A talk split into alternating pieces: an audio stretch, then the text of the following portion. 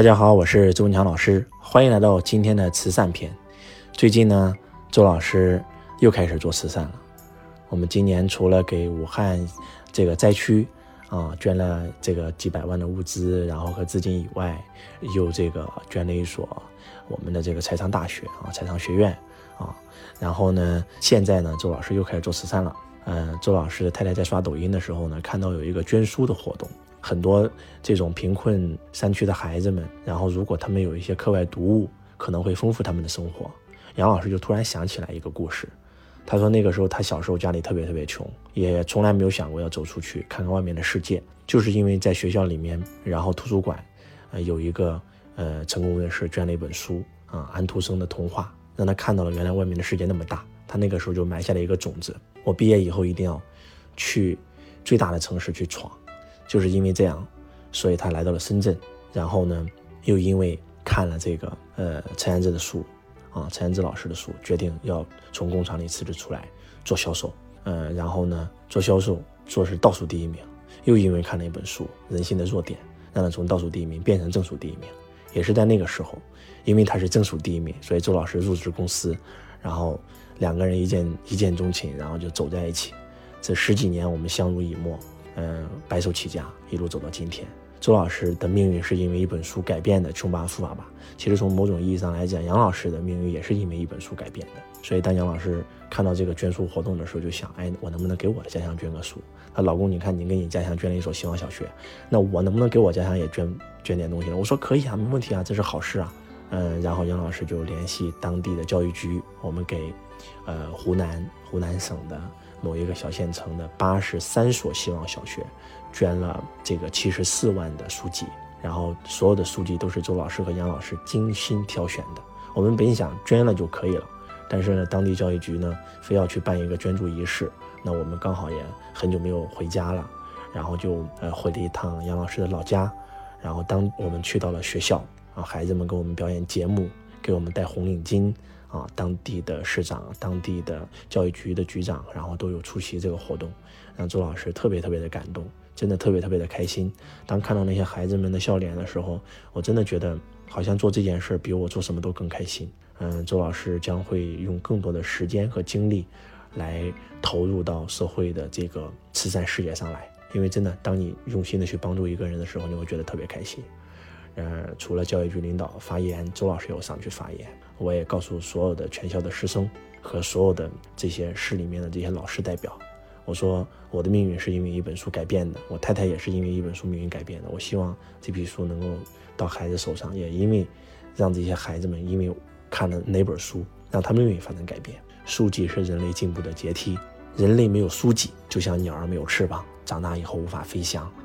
所以真的特别特别有感触啊。嗯，此时此刻，周老师内心还是无比的喜悦，也希望今天我我这个慈善的发心能够感动更多的人，能够让更多人加入我们这个慈善的事业。真的，你为这个社会付出了什么是小意思，你为这个社会激发了什么是大意思。当周老师把我们这次活动的照片发到我的这个学生群和我的朋友圈的时候，我看到很多很多我的学生都点赞，都说周老师我也要给我的家乡去捐书，然后我就特别特别的开心啊。我就觉得，如果因为周老师的存在能够影响更多的人，那这个社会该变得多美好啊，对吧？人人为我，我为人人，让这个世界变成美好的明天，我觉得特别特别有意义。嗯，然后真的非常希望能够唤醒所有人的慈善之心。真的不是说因为今天周老师有多少钱，所以我去做慈善。在周老师一无所有的时候，我真的是也在一直在做慈善。哪怕我兜里只有五块钱，我走在大街上，深圳天桥上，我看到一个要饭的。我都会把我的五块钱拿出来，然后给到这个要饭的，真的就是这样的。我记得有一次我在刚刚来深圳的时候去东莞找工作，然后呢，我口袋里大概也就几百块钱，然后睡的都是天桥，舍不得去住旅店。但是我看到有一个乞讨的，然后呢，他说我写的写了一行字啊，说我现在缺这个五十块钱路费，然后呢，我钱包丢了，我很痛苦，然后反正写了一大堆，然后呢，我就。我那时候五十块钱对我来讲真的很重要，真的是我可以吃半个月的口粮啊！我拿出那五十块钱，然后我给了他。我给了他以后呢，我以为他拿了钱就会走，就会回家，因为他上面写了缺五十块嘛。结果他没走，你知道吗？我当时觉得我上当受骗了，我特别难受，你知道吗？我就冲过去，我跟他理论一番，然后我记得很清楚，我的我的好兄弟抓住了我，啊，说没事没事，嗯，可能他人家血太多了，怕你不给，人家可能要抽三百块钱走呢。我一想，哦，对哦，有道理哦。然后还有一次是在这个呃深圳华强北，然后也是看到有人在一个一个一个小男孩背着书包，说自己的钱丢了，然后拿粉笔写了字，然后我当时我还在想，会不会又像上一次一样是骗我的？然后他他这次也是呃要五十块。然后我就又拿出五十块给他，我拿五十块给他的时候，我还问他，我说你你你缺五十块，你拿着五十块你会走吗？他说会，我拿着五十块我就走，然后就给了他，给了他以后，我发现他没走，我我那个时候周老师也没也没有这么高的境界啊，我我就会说，你为什么没走呢？他说因为我缺三百，然后那我说你为什么写五十呢？他说我写三百怕没人给啊，我说是这样啊，我说好好好，我就走了，就是其实后来仔细想一想啊，很多都是骗局，真的是骗局，因为。他身上钱包丢完了，我就想问他在哪里拿的才拿的那个粉笔呢？就在那个年代啊，我说的是大概零五年、零六年的事儿，就是每一个行乞的他都会能够找到一支粉笔。那平常在哪里找粉笔啊？粉笔也不是满大街都有的，对吧？但是还是那句话，嗯，他是真乞丐还是假乞丐不重要，你帮助他这颗心是真的就够了。帮人使人快乐，周老师就是一个很傻很天真的人。所以我一路走到了今天。可能很多人说老师这么傻能成功吗？还是那句话，一个精明的人跟一个老实的人在一起，谁会吃亏？大家都知道，老实人肯定会吃亏。那个精明人吃定了老实人，对吗？很多时候精明精明人都把老实人的钱赚走了嘛。那我想问你，难道精明人把老实人吃了，老实人就没得吃了吗？老实人都饿死啦？没有吧？那老实人吃什么？老实人吃老天爷嘛？老天爷赏饭给他吃吗？那老天爷吃谁呢？老天爷肯定吃精明人喽。哎，大家能不能听懂这个逻辑啊？精明人吃老实人，老实人吃老天爷，老天爷吃精明人，所以到最后那些最精明的不都坐牢去了吗？而那些老实人，哎，过了一路平安，挺好。在这个时代，谁容易成成功啊？不是那些最精明、最聪明的人，是像阿甘这样的人，是像许三多这样的人，是像周文强老师这样的人。开个玩笑，真的就是这样，很傻很天真，但是我们很猛很持久，就是这样啊。周老师是一个特别特别单纯的人，真的。我不管做任何的事情都是这样，包括此时此刻的周老师。当我在抖音里火的时候，有无数人然后在抖音里骂我，拿我来蹭流量。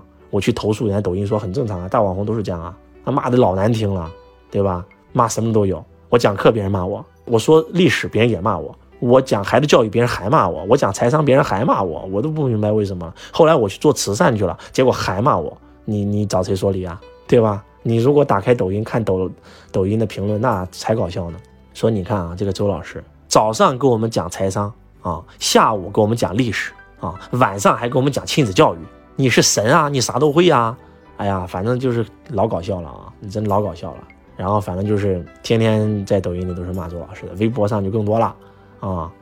嗯，但是呢，还是那句话，嗯，我也伤心过，我也难受过啊。有时候想想算了，为什么自己要这么拼呢？但是又想一下，哎，无所谓啦，人家也就蹭点流量啊，对吧？所以真的就是这颗赤子之心吧，不管别人怎么说，此心光明，亦复何言？像王阳明先生讲的一样，所以永远保持一颗慈善之心，在这条路上一定会越走越远。希望所有的人都能够收到周老师这份赤子之心，也希望你们能够变得像周老师一样，只有这样，这个世界才会充满爱。我相信好人会越来越好，坏人会越来越坏。我不去报复任何人，但是老天爷会报复任何人，真的是这样的。苍天放过谁？我们做的所有的一切都瞒不过老天爷，那都会回到我们自己身上。所以还是那句话，呃，做好人，行善事，一生平安，开心快乐，感恩所有的家人。我是周文强，我爱你，如同爱自己。本节目由汇成财商独家冠名播出。汇成财商以在线学习、直播分享的方式揭秘最新前沿趋势，让你用最短的时间学习财商智慧，掌握爆火思维，涵盖主播打造、魔力演说、企业管理、家庭幸福和营销思维等板块。周文强老师和汇成财商导师团定期会在汇成财商直播分享落地财商思维。如果你想学习到更多，请添加慧成老师微信：幺八六八二四五四九幺四，幺八六八二四五。四九幺四。